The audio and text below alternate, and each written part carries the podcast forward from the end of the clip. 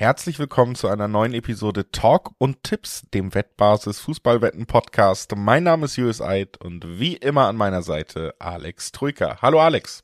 Hi, grüß dich. Wir sind äh, zurück äh, in unserem Bundesliga-Modus angekommen und dieses Mal geht es dann eben um alle neun Spiele des anstehenden 24. Bundesligaspieltags.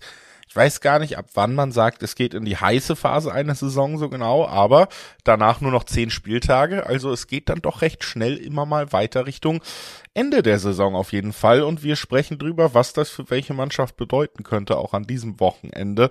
Das tun wir nach ein paar kurzen Hinweisen. Sportwetten sind ab 18 nicht für Minderjährige gedacht und alle Angaben, die wir in diesem Podcast machen, sind Angaben ohne Gewähr, einfach weil die Quoten sich jederzeit noch verändern können.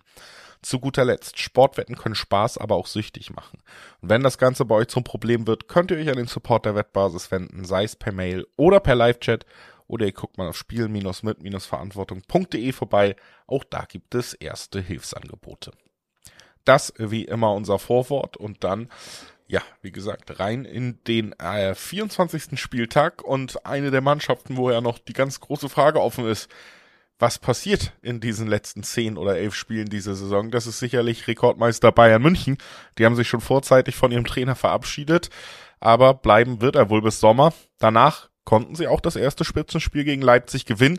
Jetzt geht es an einem Freitag nach Freiburg und ja, wenn man irgendwie doch noch zumindest das Narrativ aufrechterhalten will, dass es sowas wie einen Kampf um die Meisterschaft gibt, dann muss Bayern eigentlich jedes Spiel gewinnen, ne? Dann müssen sie jedes Spiel gewinnen und dann müssen sie jetzt in Freiburg gewinnen, um halbwegs äh, den Druck auf Leverkusen zu erhöhen, die erst am Sonntag im, Achtung, rheinischen Derby beim FC zu Gast sind. Aber ja, wenn du nicht gewinnst, also wenn du vorlegen kannst und du gewinnst nicht, ebnest du natürlich äh, Bayer Leverkusen erst recht den Weg zur Meisterschaft. Also von daher kann Bayern vorlegen, aber hat natürlich auch jetzt ein bisschen Druck am Freitagabend, ne?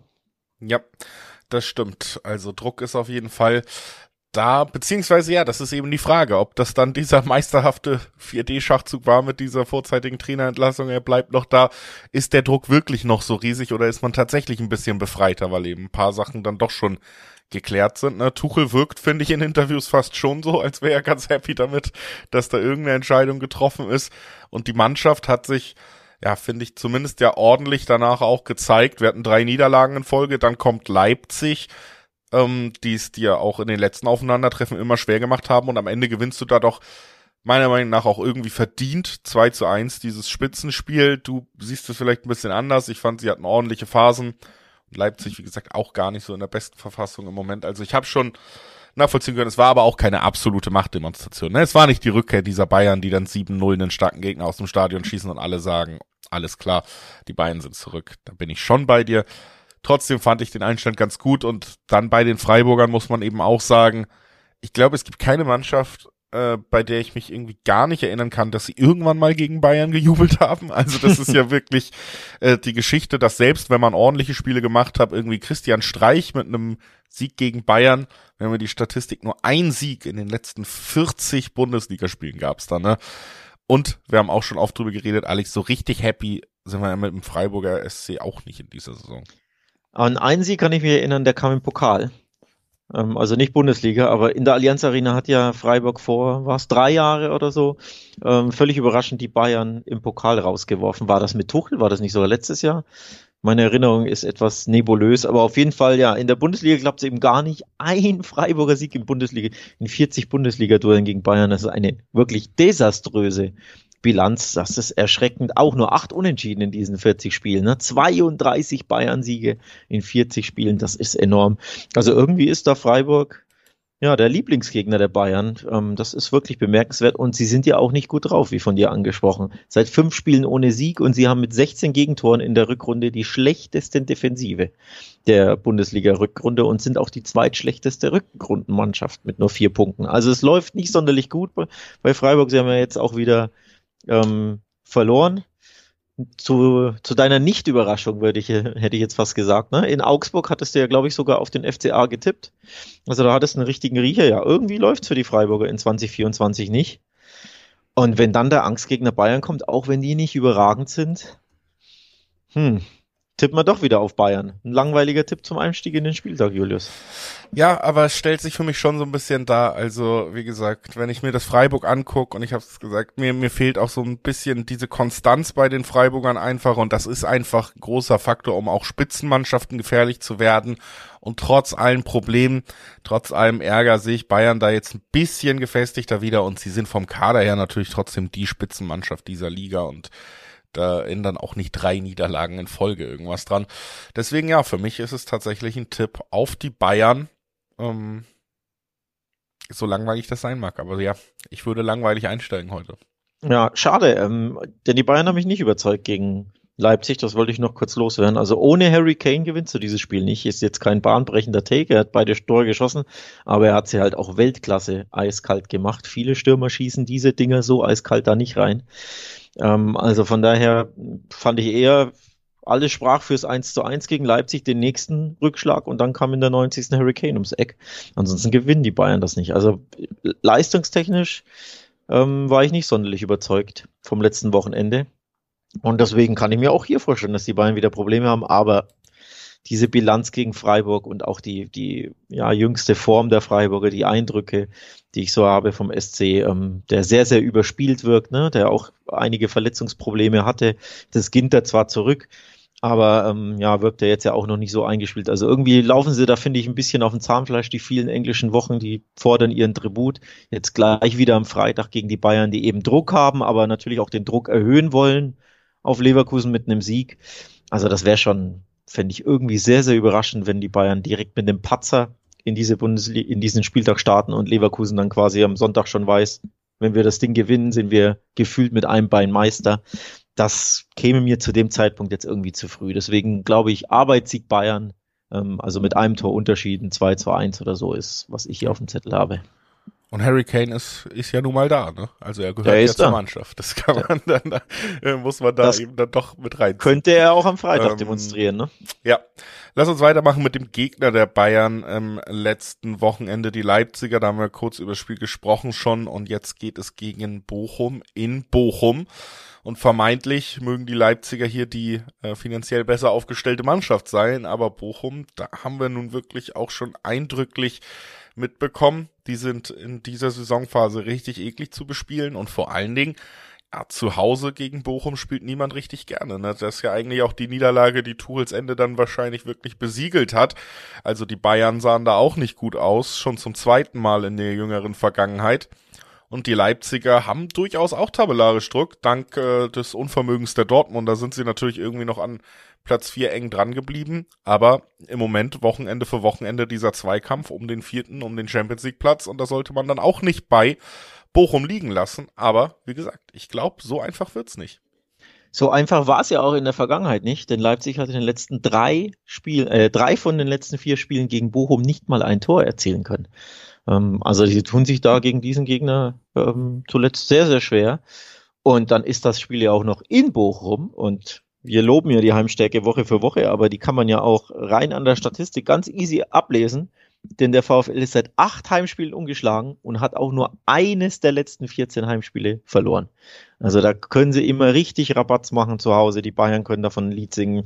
Ich erinnere mich ähm, gut an das Spiel. Das war wirklich ein so starker Auftritt der Bochumer, vor allem in der zweiten Halbzeit, ne? mit dieser Wucht, die sie da entwickeln können.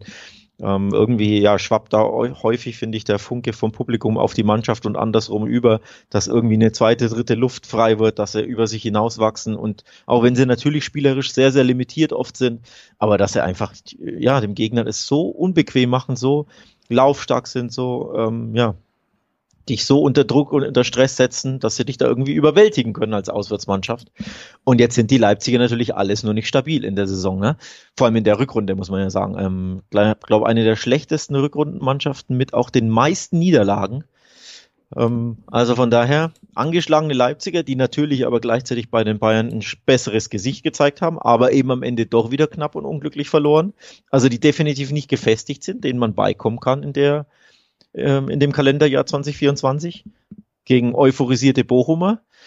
Das wird sehr, sehr unbequem für den Favoriten. Ich würde zwar trotzdem leicht zum Favoritentipp neigen, aber mit Bauchgrummeln, also nicht mit, mit einem sicheren Gefühl nicht, sondern eher so, naja, irgendwann müssen sie doch mal wieder gewinnen, vor allem weil es jetzt zuletzt ja so häufig gegen Bochum schlecht lief. Für die kann es ja nicht ewig zu Hause so weitergehen. Das sind so eher die Gefühle, aber sicher bin ich mir da nicht, dass Leipzig das gewinnt. Ich glaube auch, also ich widerspreche da und mache dann hier mal vielleicht den etwas mutigeren Tipp. Ich glaube tatsächlich, Bochum hat gute Chancen, hier mindestens einen Punkt da zu behalten. Wir haben viele Punkte genannt, aus meiner Sicht ist es auch so, dass äh, Bochum ist eh schon unangenehm zu bespielen, gerade zu Hause, selbstbewusst. Nachdem man jetzt auch noch Bayern zu Hause besiegt hat, wird man da sicher mit dem hundertprozentigen Selbstbewusstsein reingehen. Dann hat man noch mit der gesamten Mannschaft, die ja jetzt im Kern auch nicht äh, wahnsinnig verändert ist zum letzten Jahr, sowieso ein gutes Gefühl gegen die Leipziger, wo schon einiges geklappt hat. Ich glaube wirklich, die werden einen richtig souveränen Heimauftritt dahinlegen. Und wenn Bochum richtig guten Heimauftritt hinlegt, hat es jede Mannschaft dieser Liga schwer. Die Leipziger dazu, und das sage ich hier immer wieder, haben bei mir immer, das ist auch noch ein bisschen schwerer, weil sie einfach diese fehlende Effektivität haben und wenn du gegen eine Mannschaft, die es dir so eklig machen wirst, dann deine eine Chance, deine zwei Chancen, die du bekommst in einem Spiel, auch nicht alle nutzt und nicht wirklich effektiv bist im Sturm, dann macht es das fast unmöglich, so ein Ding zu gewinnen. Und dann abschließend, und vielleicht sogar der beste Grund, 220er bis 230er Quoten auf die doppelte Chance, dass Bochum einen Punkt holt oder den Heimsieg. Das finde ich äh, total in Ordnung, auf so eine Heimmacht mit deutlich über Zweierquoten zu sagen, Mensch, die holen mindestens einen Punkt. Wir haben die Statistiken in Leipzig angesprochen, wir haben über die Situation von Leipzig geredet.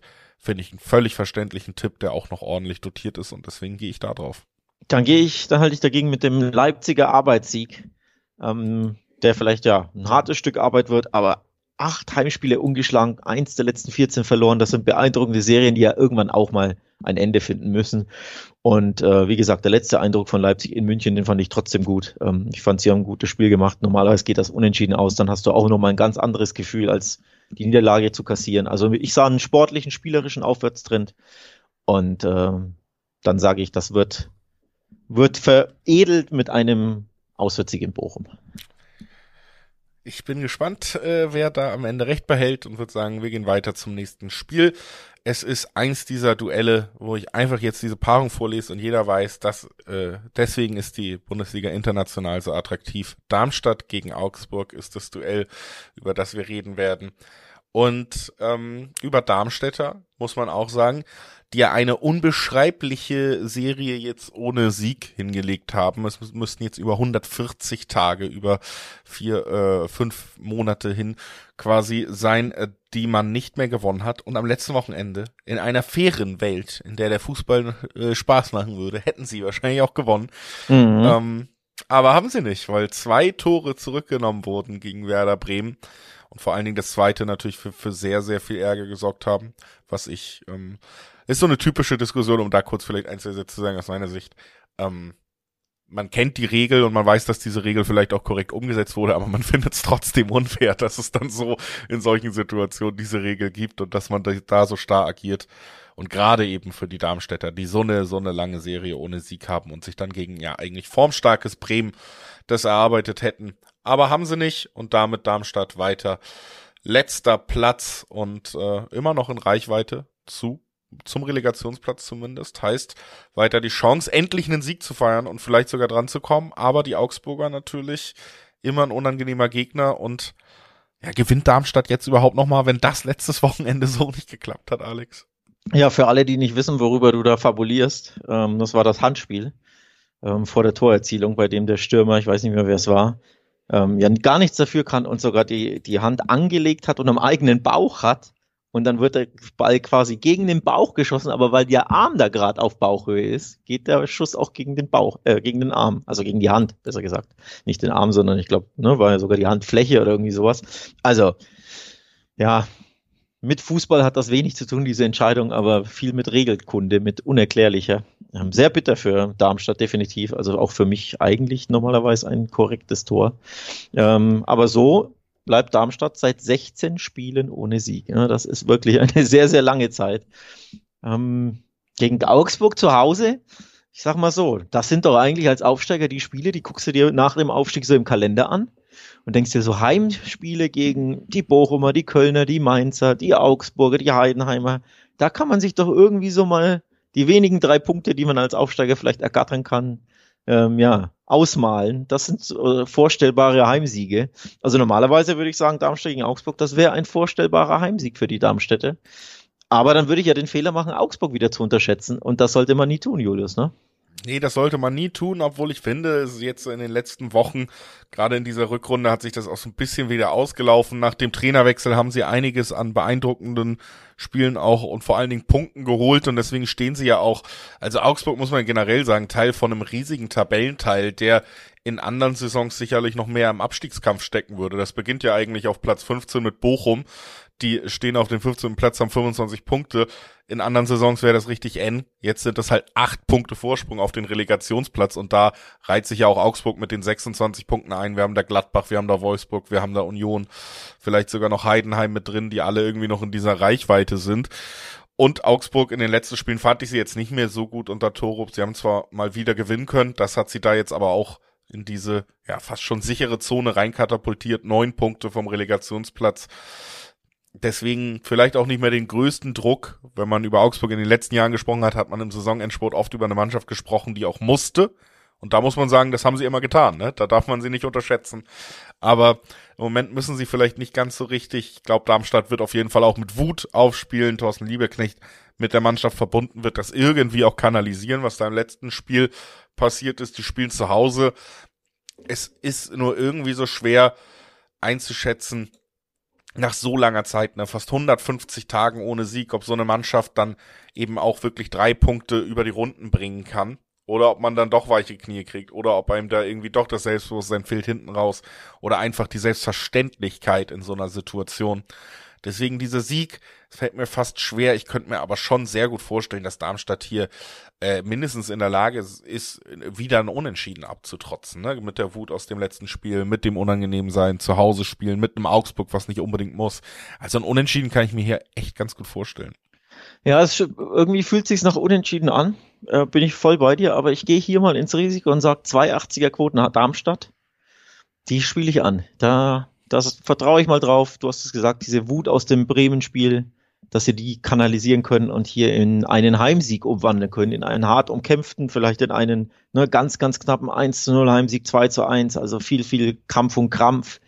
Aber 16 Spiele ohne Sieg, das muss ja irgendwann auch enden. Das wird ja nicht ewig so weitergehen. Hoffe ich mal für die armen Darmstädter, sonst gewinnen sie äh, in der Bundesliga-Saison kein Spiel mehr und steigen ab. Also irgendwann glaube ich, diese Serie endet mal und dann holen sie endlich den ähm, nächsten Saisonsieg. Und das könnte jetzt gegen Augsburg der Fall sein. Denn ja, sie haben jetzt Freiburg geschlagen, die Augsburger 2 zu 1, ne, haben wieder ihre ja, Heimstärke da gezeigt oder generell gezeigt, dass sie da sehr, sehr gut mithalten können und jeden zu Hause schlagen können. Aber zuvor ja in Mainz verloren. Ähm, da waren sie nicht so prickelnd drauf. In Bochum haben sie mit Ach und Krachen 1 zu 1 geholt durch den Handelfmeter in der 91. Da hätten sie eigentlich auch verlieren müssen, da waren sie auch schwach.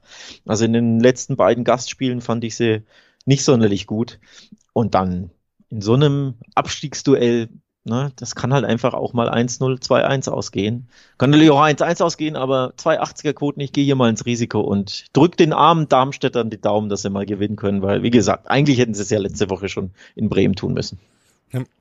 Ich bleib beim Unentschieden und finde auch, es, man hätte auch höhere Quoten auf eine Mannschaft geben können, wenn sie seit 150 Jahr, äh, Jahren, ne? Jahren spielen. Äh, Tagen, Gott, äh, nicht mehr gewonnen haben, dann sind 280er Quoten fast ein bisschen niedrig für etwas, was wir ein halbes Jahr nicht erlebt haben. Aber schlecht ist es natürlich trotzdem nicht.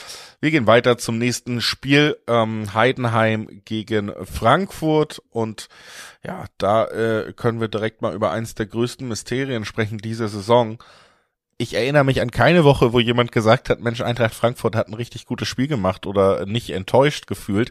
Und die stehen die ganze Zeit auf Platz 6. Das ist, also ich weiß gar nicht, wie das wirklich ist. Wir reden jetzt ja auch wieder über eine Strecke von vier Spielen ohne Sieg, ne?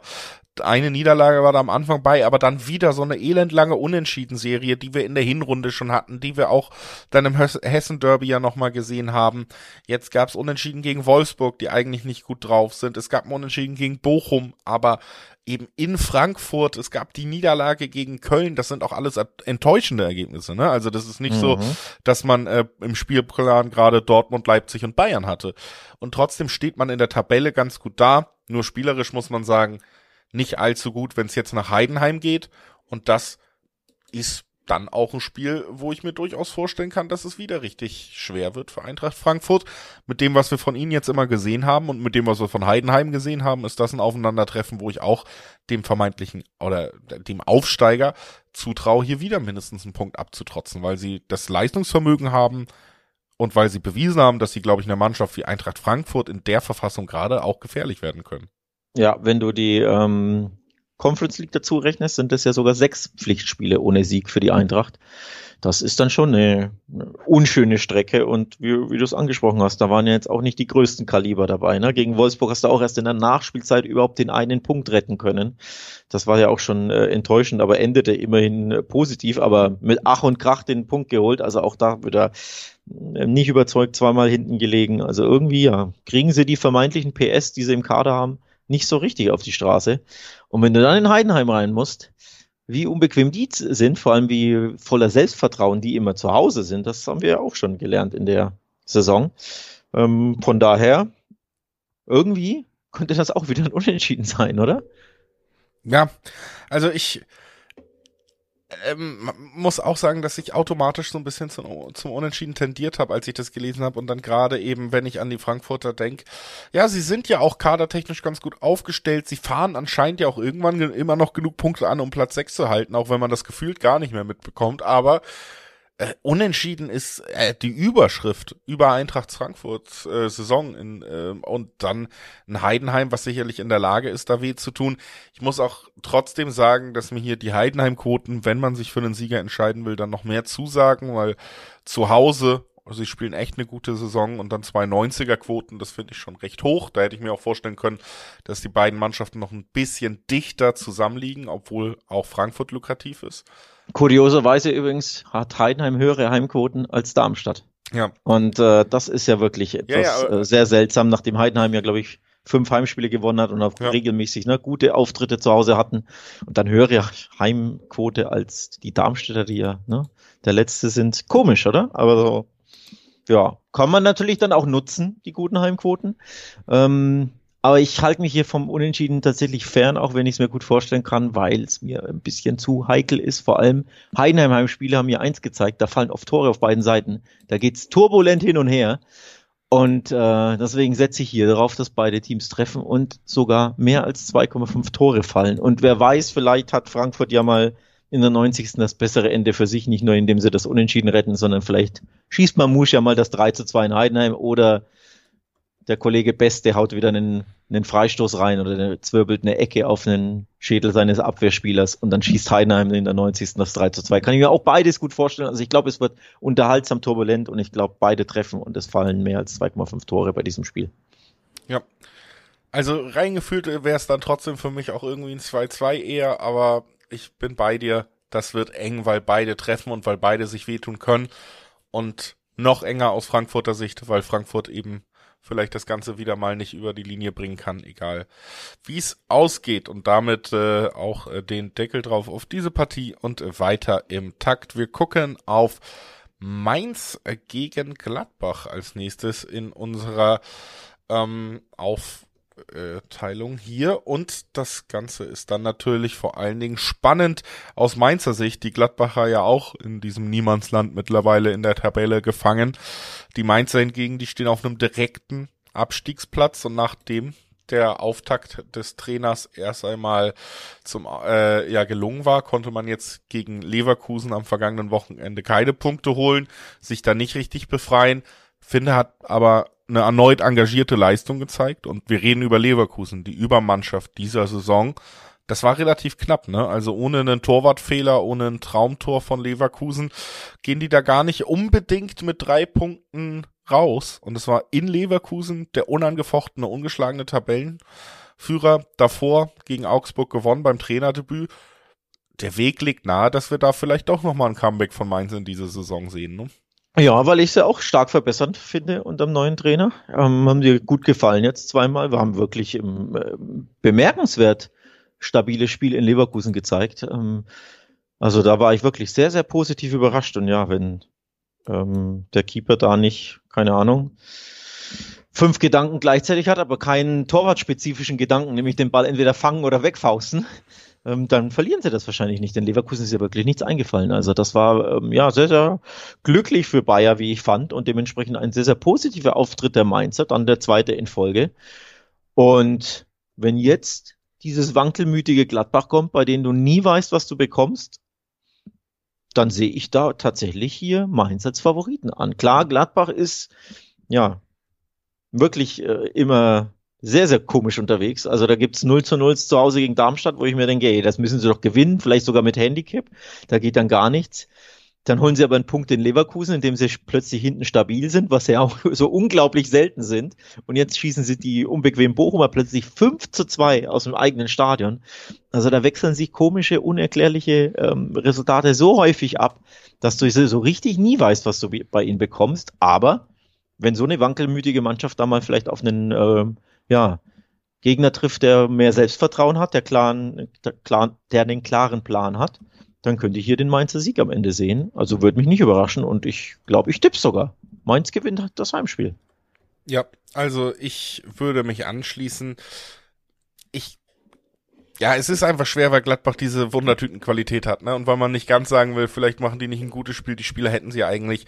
Aber irgendwie in diese gesamte Entwicklung passt das rein und das würde das da unten natürlich auch nochmal deutlich spannender machen, weil mit einem Sieg äh, muss sich dann vielleicht doch dieser ganze 25-Punkte-Block auch nochmal anstrengen in der Liga und das wäre ja schön für das letzte Drittel. Ich, ich gehe damit. Ich glaube, Mainz kann das zu Hause gewinnen und damit nochmal richtig Hoffnung im Abstiegskampf entfachen. Also man muss dazu sagen, Gladbach auch ist ein Auswärtssieg. Ne? Wenn sie ihre Siege holen, dann eher zu Hause. Zu Hause haben sie einfach bessere Spiele, spielen irgendwie, ja, auch besseren Fußball, haben ähm, mehr Selbstvertrauen, keine Ahnung. In Auswärtsspielen sind sie einfach komisch unterwegs. 28 Auswärtsgegentore auch kassiert. Ne? Das sind die zweitmeisten der gesamten Bundesliga. Das ist schon auch bemerkenswert. Also in der Fremde sind sie oft einfach, äh, ja, sehr, sehr anfällig. Und wie gesagt, wenn dann Mainz mit dem neuen Trainer um die Ecke kommt, die definitiv jetzt gefestigt auftreten, die mir besser gefallen haben, die ja eigentlich auch in den letzten Heimspielen, die ich gesehen habe, immer regelmäßig genügend Torchancen hatten, nur sie machen ja ihre Tore viel zu selten. Aber es ist ja nicht so, dass sie keine Chancen haben. Also was Onisivo und, und Koda verballert haben in den letzten Spielen, auch die, die sie, vor allem die, die sie nicht gewonnen haben, ne, gegen Bremen und wie sie alle heißen, die Gegner, Union Berlin, die Spiele hätten sie ja auch regelmäßig 2-1, 1-0 gewinnen können, wenn du deine hundertprozentigen machst. Also normalerweise zu Chancen kommen sie ja, sie müssen die Dinger nur mal verwerten. Und gegen diese Gladbacher mit ihren 28 Gegentoren sollte das auch wieder möglich sein, dass du zu Torchancen kommst und dann am Ende in 2-1 Sieg Mainz, kann ich mir sehr gut vorstellen. Also ich setze hier auf den Mainzer Heimsieg.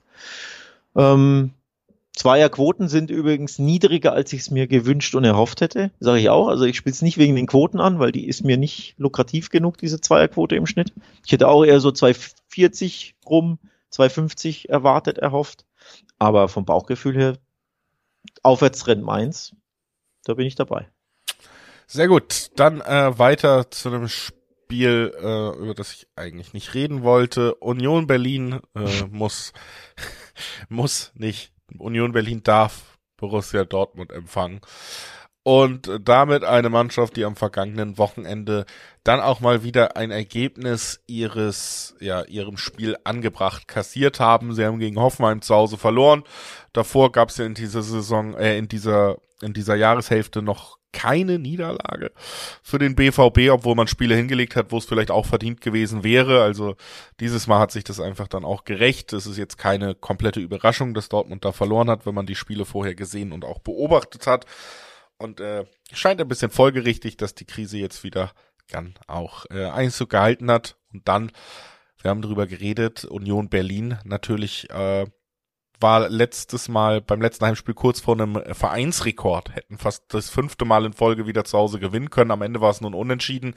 Das heißt, unter Bielica vier Siege und ein Unentschieden zu Hause. Jetzt kommt Borussia Dortmund, die dringend Sieg brauchen, an einen Ort, wo Siegen ganz, ganz schwer ist, ne? Ja, ähm, denn der BVB hat drei der vier Gastspiele in Köpenick bei Union äh, Berlin verloren. Also da werden sie gerne mal überrumpelt, vor allem weil Union halt die typischen Union-Tugenden auspackten, die der Borussia nicht so schmecken. Ne? Kampf und Krampf und Laufstärke und Pressen und draufgehen und das Spiel äh, ja nicht so schön gestalten, wie ich übertreibe jetzt ein bisschen die Schönspieler der Borussia das gewohnt sind und gerne haben. Und wenn du es da sehr, sehr unbequem machst, ähm, dann ja, verliert der BVB, glaube ich, oft mal irgendwie den Faden, die Lust, hat Probleme natürlich in der Spielauslösung, also im Spielaufbau, ne, über die Sechser haben sie generell große Probleme. Wenn Union da ähm, das gut zustellt und gut zuläuft, wird der BVB auch wieder im Spielaufbau enorme ähm, Probleme haben. Das zieht sich ja durch die ganze Saison. Also Union hat da, glaube ich, schon ein paar Gegenmittel, die der Borussia nicht so schmecken können. Und ja, jetzt ist natürlich auch wieder Krisenstimmung im Verein durch diese Niederlage gegen Hoffenheim. Diese unerwartete und auch für mich sehr, sehr überraschende, muss ich ehrlich sagen. Ich glaube, Hoffenheim war ja davor was, acht Spiele ohne Sieg oder irgendwie sowas. Also musste auch nicht verlieren gegen den Gegner zu Hause. Also wenn du jetzt ein bisschen, ja, mehr Krisenstimmung im Verein hast, weniger Selbstbewusstsein und dann bei definitiv ähm, konsolidierten Köpenickern ran musst, dann kann das sehr unbequem für die Borussia werden. Und unbequem heißt, mit einem Unentschieden hast du wieder Punkte liegen gelassen im Kampf um die Königsklasse. Und dann wackelt der Kollege Terzic umso mehr. Und wenn er, wenn der BVB sogar verlieren sollte, dann wackelt er vielleicht nicht nur, sondern dann fällt er vielleicht sogar, Julius. Ja, das ist natürlich das Ärgernis, dass man in der Saison einen Trainer besser entlassen kann als 20 Spieler, aber äh, ich glaube tatsächlich, Borussia Dortmund ist gerade für diese sehr, sehr schwere Aufgabe Union Berlin zu Hause nicht gerüstet. Wenn du ähm, ja, auch überraschend, dass vielleicht Hoffenheim am Ende dies Jahr so lange nicht geschafft haben zu gewinnen, gegen sie gewonnen haben. Aber dieser spielerische Niedergang, der ist ja eigentlich in jedem Spiel zu sehen. Auch wenn die Ergebnisse es nicht immer niederliegen, aber auch das 1-1 in Eindhoven, wo wir hier schon drüber gesprochen haben, in der Champions League, ein spielerisch unfassbar schlechter Auftritt. Da hat man sich angeschlossen. Man macht auch viel zu viele Fehler und Union Berlin zu Hause wird's eben auch nicht einfach äh, zugucken, wenn du deine Fehler machst, sondern das ausnutzen, die es super schwer machen, zurückzufinden. Und ich sag mal so, vor allen Dingen interessant finde ich dann hier tatsächlich, dass wir ähm, zumindest äh, bei Bet 365 müsste mit das höchste Angebot sein gerade noch bis zu 1,80er Quoten auf die doppelte Chance kriegen. Ne? Also Dortmund gewinnt das nicht bei Union. Das finde ich eine vollkommen legitime Aussage, wenn du dir anguckst, wie Dortmund sich gerade präsentiert, plus wenn du mit reinnimmst, wie heimstark Union Berlin wieder ist, finde ich einen total verständlichen Tipp zu sagen, eins ist klar, Dortmund tut sich schwer, Dortmund kann das wahrscheinlich nicht gewinnen. Ja, ich will es nicht ausschließen, ähm, um ehrlich zu sein, weil spielerisch ist das ja trotzdem immer so, ähm, ja, recht wenig von Union regelmäßig, dass ich mir schon vorstellen kann, dass du mit individueller Klasse und oft basieren Terzic-Siege nun mal auf dieser, ne, zuletzt, dass du mit individueller Klasse hier vielleicht dann doch den, den Dreier holst. Aber mit der ähm, individuellen ähm, Klasse von wem? Ähm, naja, derjenige, der gerade keine so schlechte Form hat, zum Beispiel Donjen Malen, ne? gefällt mir seit Wochen am besten. Sancho hat, finde ich, seine Form jetzt wieder verloren. Das war ein ganz kurzes Hoch, ne? Aber da sieht man schon auch, der hat ein halbes Jahr nie wirklich gespielt und nicht wirklich äh, mit der Mannschaft trainieren dürfen bei United.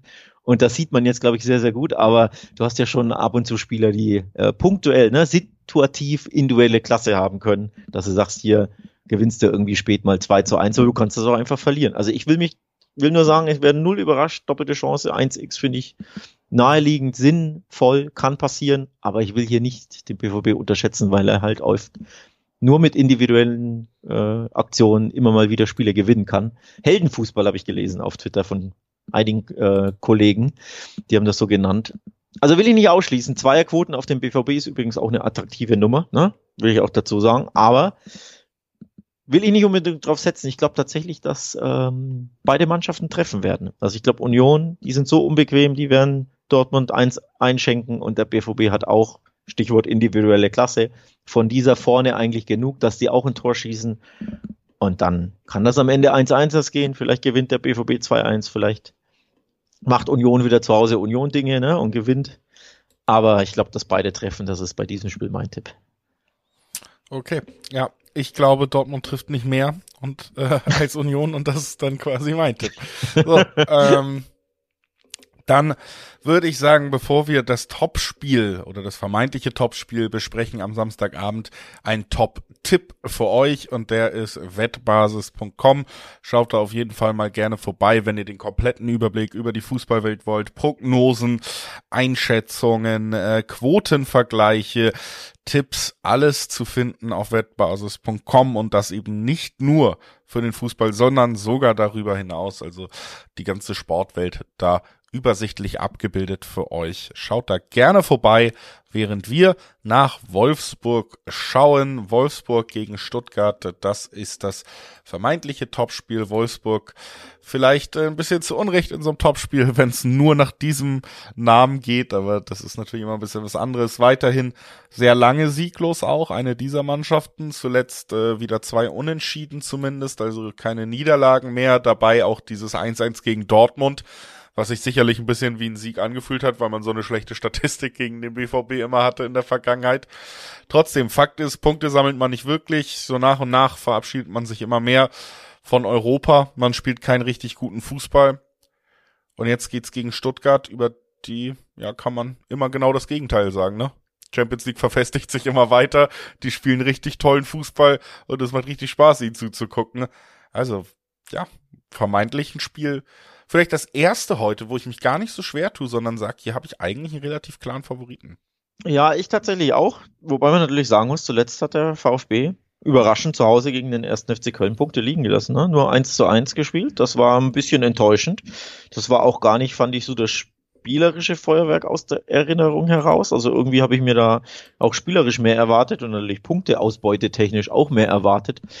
Aber wer weiß, vielleicht haben sie da ihr Unentschieden gelassen und jetzt holen sie wieder einen Dreier gegen Wolfsburg und dann passt ja wieder die. Also für mich fällt sowas dann bei Stuttgart bis jetzt, finde diese wahnsinnig positive Entwicklung auch im Spielerischen, die können wir nach dieser Saison nicht mehr absprechen und ein schlechter Tag negiert diese Entwicklung, die wir so lange gesehen haben, ja nicht, ne? Nee. Und man nicht. muss ehrlich sagen, diese negative Entwicklung oder dass bei Wolfsburg nicht viel passiert, die ist auch schon relativ evident oder die, die haben wir auch schon relativ lange gesehen. Das stimmt. Ähm, Wolfsburg ist seit acht Spielen ohne Sieg übrigens. Da sind natürlich sehr, sehr viele Unentschieden dabei. Also sie machen es dem Gegner irgendwie trotzdem schwer genug, dass es selten äh, Gegnersieger gibt. Aber jetzt kommt natürlich ein spielerisch wesentlich besserer Gegner ne, auf die Wölfe zu. Das muss man ja auch sagen. Ähm, die ja Unentschieden holten gegen Frankfurt, gegen Dortmund, gegen Hoffenheim, gegen Köln, gegen Heidenheim und gegen Mainz. Da war natürlich das äh, Unentschieden gegen den BVB noch am positivsten, aber die anderen Resultate, in Frankfurt hast du ja auch zweimal geführt, ne? Und in der 90. hast du den Ausgleich kassiert. Und dann Heidenheim und Köln und Mainz. Anspruchsdenken bei den Wölfen ist ja da eher einen Dreier holen und nicht nur den einen Punkt. Von daher, wenn jetzt ein spielerisch besserer Gegner kommt, bin ich bei dir. Ich glaube, die Stuttgarter werden das gewinnen, weil Wolfsburg ist mir ja nicht stabil, nicht gut genug, nicht gefestigt genug. Also ich setze auch auf den Auswärtssieg. Ja. Sind wir uns schnell einig? Und warum sind wir uns so schnell einig? Weil wir beide wahrscheinlich auch zweier Quoten vorfinden. Und das finden wir nicht schlecht, ne? Nee, das äh, finden wir tatsächlich überhaupt nicht schlecht. Und ich muss ehrlich sagen, auch fast, äh, ja, also das ist angenehm, ne? Stuttgart so ein bisschen vielleicht das Union Berlin diese Saison, wo ich immer mal wieder sage, die sind so gut. In, in den letzten Jahren habe ich es bei Union ja gesagt. Trotzdem kriegst du noch sehr gute Quoten, weil sie eben nicht auf diesem Level der Spitzenmannschaften gesehen werden. Vielleicht gute Quoten, gute Mannschaft. Äh, was kann man sich mehr wünschen. Ne? Damit ähm, würde ich sagen, lass uns auf den Sonntag springen, wenn wir hier schnell zu einem Schluss gekommen sind. Da gibt es zuerst dann das Duell zwischen Köln und Leverkusen und auch da natürlich den vermeintlich ganz großen Favoriten. Ne? Leverkusen, wir haben es gesagt, immer noch ungeschlagen, immer noch ganz, ganz klar mit Kursmeisterschaft. Auch die schweren Spiele gewinnen sie größtenteils und gewinnen sie im Notfall auch sehr spät.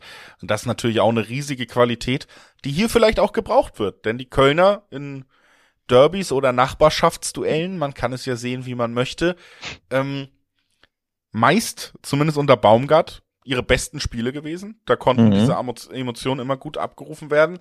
Und ich finde sie jetzt auch zuletzt zumindest stabil, zumindest wieder deutlich ekliger. Also die Mannschaften können da nicht einfach durchsortieren, äh, durchmarschieren. Und ein ekliges Mainz, selbe Tabellensituation wie Köln, hat's Leverkusen auch sehr schwer gemacht, haben wir auch drüber geredet. Ne? Also ja. es könnte schon eng werden, obwohl man eigentlich sagen müsste, gut, der ungeschlagene Erste sollte gegen den 16. nicht so große Probleme haben. Bin ich aber tatsächlich bei dir. Ähm, denn Stichwort Probleme haben. Ich finde, Leverkusen hat zuletzt Probleme damit, dass Boniface ausfällt. Denn obwohl sie zwei andere Stürmer im Kader haben, ähm, vertrauen sie denen nicht richtig. Also Xavi Alonso vertraut in dem Fall äh, weder Patrick Schick noch äh, Iglesias vom Betis, dem sie im Winter geholt haben. Denn zuletzt begann ja trotzdem immer Adli als falsche Neun. Ne? Und ist da vorne natürlich rumgewuselt und hat auch ab und zu getroffen, aber so die richtige 1A-Lösung ist das nicht. Und äh, das hat sich, finde ich, auch aufs Spiel bemerkbar gemacht. Es fehlen die Stürmertore. ne, bei Bayer und dann wird's, wenn du weniger Tore schießt und äh, weniger eiskalt, Grüße an Harry Kane, aus dem Nichts ähm, in Weltklasse-Manier die Dinger reinhaust, dann gewinnst du auch ein bisschen äh, seltener oder zumindest tust du dich schwerer, Spiele zu gewinnen. Und nochmal, ohne, ich finde sogar zwei Torwartfehler gegen Mainz, gewinnen sie auch nicht mal zu Hause gegen Mainz.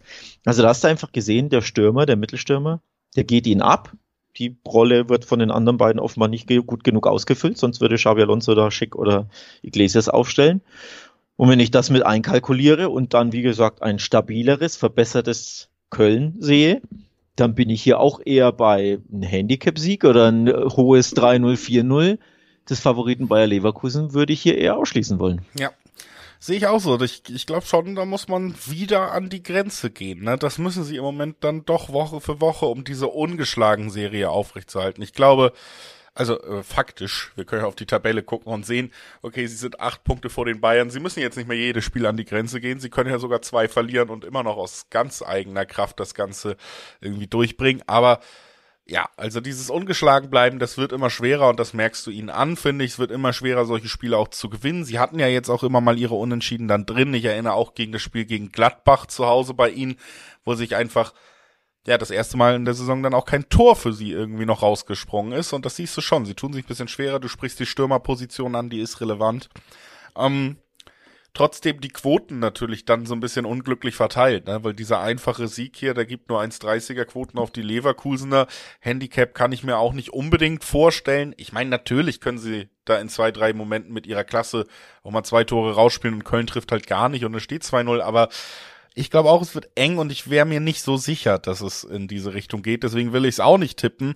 Und dann sind wir natürlich schon ja, bei der Frage, gut, wir haben eine ungefähre Vorstellung, wie das ablaufen könnte, aber was lohnt sich denn? Und was sich natürlich lohnt, wäre zu, zum Beispiel der unentschieden Tipp hier, ne? Für eine Unentschieden-Quote super hoch. 5,30er Quoten, das ist für einen Unentschieden sehr hoch. Ich verstehe, dass das ein sehr riskanter Tipp ist, gerade wenn man Köln viel gesehen hat diese Saison. Aber es ist halt eben viel interessanter von den Quoten her als alles, was man sich vielleicht einen Ticken eher vorstellen könnte. Ja, und wenn du es weniger riskant willst, aber trotzdem im Unentschieden bleiben willst, dann einfach zur Halbzeit tippen. Da gibt's nämlich immer Zweierquoten, wie wir beide ja wissen. Und das äh, könnte ich mir auch vorstellen, wenn man sagt, ja, sie tun sich schwerer. Der FC wird brennen, weil sie das einfach in Derbys, ne, in Nachbarschaftsduellen regelmäßig tun. Ähm, sie haben ja auch das Heimspiel, also das Stadion wird da einfach kochen. Man, ich glaube, das würde dem FC-Fan ja auch nicht schmecken, wenn der FC absteigt und in der gleichen Saison wird Leverkusen Meister. Das wäre nicht so schön. Also will man natürlich beides verhindern, ist also doppelt motiviert, um das eine zu verhindern und das andere auch. Ähm, also da ein, ein, ja, gut eingestellter, brennender 1. FC Köln und dann steht's halt zur Pause noch unentschieden, dann gibt's zwei Quoten, wie immer. Kann ich mir auch gut vorstellen. Ein anderer Tipp, den ich hier auf dem Zettel habe, ist, es fallen mehr Tore in der zweiten Halbzeit als in der ersten. Also, dass sich dieses Spiel einfach später entwickeln wird, ist ja auch nicht so selten, dass sowas vorkommt. Ähm, und wenn dann Leverkusen durch einen Frimpong-Konter, ne, wir erinnern uns an das Bayern-Spiel, wo sie in der 90. weil Neuer vorne ist, plötzlich das, das 3-0 machen. Auch sowas kann halt immer passieren, ne? mit Frimpong und Co. Dass sie da spät dann, äh, wenn es zum Beispiel nur 1-0 Leverkusen steht und Köln macht mehr Druck, dass dann einfach spät ein Konter bei rumfährt oder ein Gegenstoß oder wie auch immer man es formulieren will und Leverkusen so nochmal ein späten Törchen schießt und dann gibt's vielleicht mehr Tore in der zweiten Halbzeit. Also das sind so die Tipps, die ich auf dem Zettel habe, denn völlig richtig von dir angesprochen, diese 1,35, 1,40 im Schnitt auf Leverkusen. Ist mir viel zu niedrig und ich wäre auch nicht überrascht, wenn es hier wirklich am Ende 1 zu 1 ausgeht. Da bin ich auch bei dir. Aber zu riskant zu tippen ist es mir trotzdem, weil Leverkusen halt einfach auch Leverkusen ist. Ne? Diese individuelle Klasse, die haben sie halt und die hat der FC nun mal nicht. Deswegen im Dreiweg ist mir ein bisschen zu heikel. Ja, kann ich auch nachvollziehen. Aber wie gesagt, das ist trotzdem nur immer so eine blöde Situation, wenn der Favorit nicht mehr ganz so marschiert, wenn die andere Mannschaft ein bisschen sicherer wirkt und die Quoten das noch nicht so mitbekommen haben. Dann musst du immer ein bisschen äh, drumherum gucken, was, was kannst du hier machen, dass es sich irgendwie lohnt. Oder du lässt das Spiel halt aus, ne? Können wir auch mal aus dem Nähkästchen plaudern. Meine Kombischeine sind meistens nicht alle neun Spiele. Es gibt immer diese Einzelspiele, wo ich mir denk, come on. das brauche ich gar nicht probieren. Äh, aber lass uns zum letzten Spiel kommen. Hoffenheim gegen Bremen ist das Duell über das wir als letztes sprechen. Und da, ja, äh, ein wenig Stimmungsumschwung am letzten Spieltag, würde ich sagen, denn äh, Werder hat gegen Darmstadt eine ziemlich schwache Partie gespielt, hätte die sogar verlieren müssen, war davor ja eine der formstärksten Mannschaften dieser Rückrunde. Auf der anderen Seite eine der formschwächsten Mannschaften der Rückrunde, nämlich Hoffenheim, die das ganze Jahr noch nicht gewonnen haben, konnten in Dortmund gewinnen. Also kurz vor diesem Duell gefühlt so ein bisschen der, der Stimmungsumschwung bei beiden Mannschaften, die in der Tabelle punktgleich sind. Platz sieben und acht, damit auch in einem sehr relevanten Tabellenfeld, weil davor wartet eben Eintracht Frankfurt auf Platz sechs mit nur vier Punkten Vorsprung noch und einer Saison, die auch nicht unbedingt vermuten lässt, dass sie jetzt komplett äh, enteilen werden. Und auch Platz sieben, wo Hoffenheim steht, kann ja sogar reichen. Ne? Also es ist ein spannendes Spiel um Europa von zwei Mannschaften, punktgleich auf Augenhöhe und vielleicht ich sag's mal so, ist Hoffenheim gerade rechtzeitig wieder in die Spur gekommen durch diesen Sieg in Dortmund. Vielleicht, vielleicht. Ähm, also das Spiel wirklich, da kannst du wieder die Münze werfen. Ähm, die dreiseitige, die ich hier gerne bemühe als Sprachbild. Ähm, ganz, ganz schwer. Also das ist ein Spiel, ich kann dir nicht fundiert erklären, warum der Ausgang wie zustande kommt. Äh, ganz ehrlich, du hast es angesprochen. Die Bremer waren viel besser unterwegs und dann aber zweimal zu Hause ja wirklich auch enttäuscht. Ne? Ähm, zu jeweils unserer Überraschung und gleichzeitig Hoffenheimer. Plötzlich gewinnen sie beim BVB. Also ganz, ganz komisch und von daher zu viel. Dieses Spiel ist wirklich Rollercoaster pur für mich. Ganz, ganz schwer zu tippen. Aber für mich nicht ganz so schwer zu tippen ist ungefähr in welche Richtung sich das Spiel entwickeln wird, nämlich mit Toren auf beiden Seiten. Also ich glaube, dass beide treffen ähm, ja. in der Partie. Das ist für mich am ehesten das Gesicherte, aber im Ausgang, im Dreiwegausgang, boah, das weiß ich nicht, kann Hoffenheim gewinnen, kann Bremen gewinnen, dann geht's am Ende 2-2 aus. Da ist wirklich alles möglich. Ja, also muss ich mich auf jeden Fall auch anschließen. Der, der komfortabelste Tipp, den man hier abgeben kann, ist, glaube ich, dass beide treffen werden, beide auch ihre Schwächen eben in der Rückwärtsbewegung haben, mhm. da auch angreifbar sind, weil sie sicherlich auch, wenn sie ihre Stärken haben, eher diese im Offensivspiel haben. Ich finde trotzdem interessant, natürlich haben wir jetzt ein großes Gefälle bei den Quoten, ne? Diese unter Zweierquoten am Ende jetzt auf Hoffenheim, die trotzdem lange, lange nicht mehr gewonnen hatten vor dem letzten Wochenende.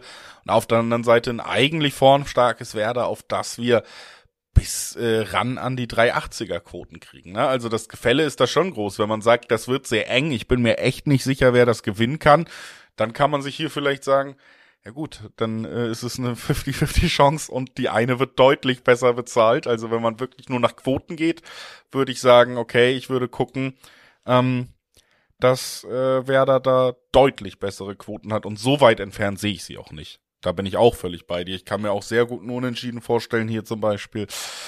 Ähm, es kann in beide Richtungen kippen, weil beide so fehleranfällig sind, ne? weil beide in der Defensive nicht ganz so stark sind und das macht es immer noch schwerer zu sagen, weil man weiß, gut, an einem schlechten Tag äh, kann da jeder Konter dann auch sitzen des Gegners. Ich will mich da auch im Dreiweg raushalten. Ich sag nur, die Quoten auf Werder finde ich nicht uninteressant in dieser sehr hohen Höhe und äh, unterstütze dich beim beide Teams treffen. Ja, in 20 von 23 Spielen, Spieltagen an dieser Saison mit Hoffenheimer Beteiligung fielen auf beiden Seiten Tore übrigens. Ne? Also nur in drei Spielen traf entweder Hoffenheim oder nur der Gegner. Ähm, und ich glaube, Hoffenheim hat in, mit einer Ausnahme in jedem Spiel immer getroffen. Das war das 0 zu 1 gegen Union am, ähm, im letzten Heimspiel am 22. Spieltag. Also die Hoffenheimer sind eigentlich eine Torgarantie. Und das gilt halt einfach für beide Seiten in aller Regel. Ähm, von daher, glaube, das ist ziemlich gesichert, dass beide treffen. Und dann, wenn beide treffen, ist ja auch häufig so, dass dann vielleicht auch über 2,5 Tore fallen. Ne? Weil wenn einmal ein bisschen Schwung im Spiel ist, wenn dann ein frühes Tor ähm, fällt auf der einen oder auf der anderen Seite, dann fallen halt meistens auch mit Hoffenheimer Beteiligung mehr als 2,5. Also auch das war fast immer der Fall, mit wenigen Ausnahmen nur. Ähm, dass mehr als 2,5 Tore fallen. Also vielleicht sogar die Kombi anspielen. Ne? Beide treffen over 2,5, kann ich mir gut vorstellen. Ja. Ja, absolut keine Widerworte von mir. Und damit äh, sind wir hart aufs Ende dieser Folge zugesteuert. Das waren alle neun Spiele des 24. Spieltags. Wie gesagt, im Kampf um Europa, da rund um Platz 6 kann durchaus was passieren. Köln und Mainz haben wir gesagt, beide ein bisschen gefestigter. Vielleicht verändert sich da doch nochmal was unten. Vielleicht kommt eine ganze Gruppe von Mannschaften, die ja auch nicht so viel Punkte hat, in dieser 25 Punkte Gegend nochmal unter Druck. Und natürlich auch sehr spannend der Kampf um die Champions League zwischen Leipzig und Dortmund, die sicherlich beide im Moment mehr wollen, als sie können, wenn man sich die Ergebnisse anguckt. Also, ja, spannend bleibt es. Ähm, ich hoffe, ihr hattet Spaß bei dieser Folge und ich hoffe, ihr hattet genug Spaß, um schon am Montag wieder einzuschalten, denn nächste Woche gibt's ja auch Champions League und das gibt's traditionell dann in der Montagsfolge, dann wieder Donnerstags Bundesliga. Also, schaltet ein, freut uns immer und habt hoffentlich Spaß dabei. Bis dahin, ciao.